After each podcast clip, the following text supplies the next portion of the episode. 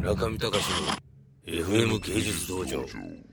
川さんは息子だっけ結婚したの娘だっけ息子息子息子息子子供できたのままだまだですまだですなんか新婚旅行にうん5月に行くんで、うんそれまではっていう息2028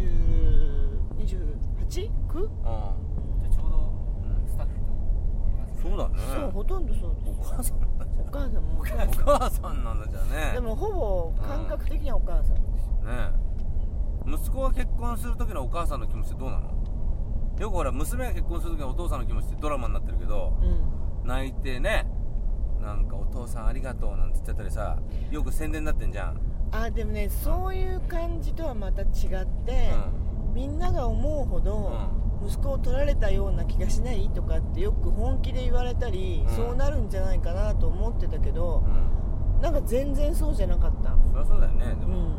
うんなんかね自分がやっぱりほら息子のこと大好きだし、うんその愛してるわけじゃない私うが、んで私が愛しているのと同じような感じでもう一人息子を愛してる人が増えたっていう感覚でも考おおえない意見じゃないでもねほんとほんと一人っ子だからかもしれないけどあああ一人っ子なんだりがとうって感じそのお嫁さあーお嫁さん何歳んっていうか同い年息子と、えなんで知り合ったの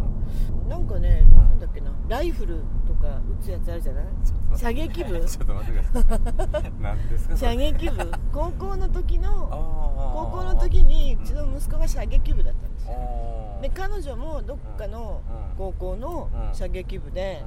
うんライ大バル大会とかにあったのああいい話だねでそっからだからずっとずなんかっとじゃないけど青春の映画ものになりそうな感じだねそそうれでしそょっからなんかミセスミスター・スミスみ たそいうなねそうでまあずっと付き合ってたかどうかわかんないですけどねうんここ34年で結婚した感じんでも知り合ったのは高校生の頃だっつってえーなるほどねそういうショートストーリーはやっぱ結婚式で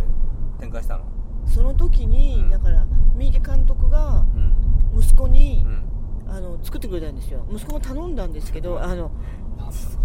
あビデオの生い立ちストーリー生い立ちビデオマジそういうことありなんでだあの子たちずうずうしくて100枚ずつぐらい写真を持ってきてスキャンしたのをこれでやってくれとか言われてミーさんにそれでそうでいいよまあその時分かったってややるって言ってやってくれるっつって喜んでやってくミれたケんさでんすけど偉いねそれがだからビッグバンから始まっ たりその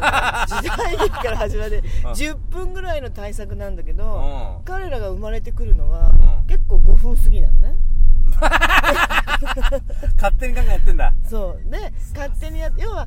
この瞬間ねあなたたちだけじゃなくて世の中にはこう地球が生まれあーて人々がいっぱいあって歴史があってうんうんでその中で生まれてくるっていうのがあって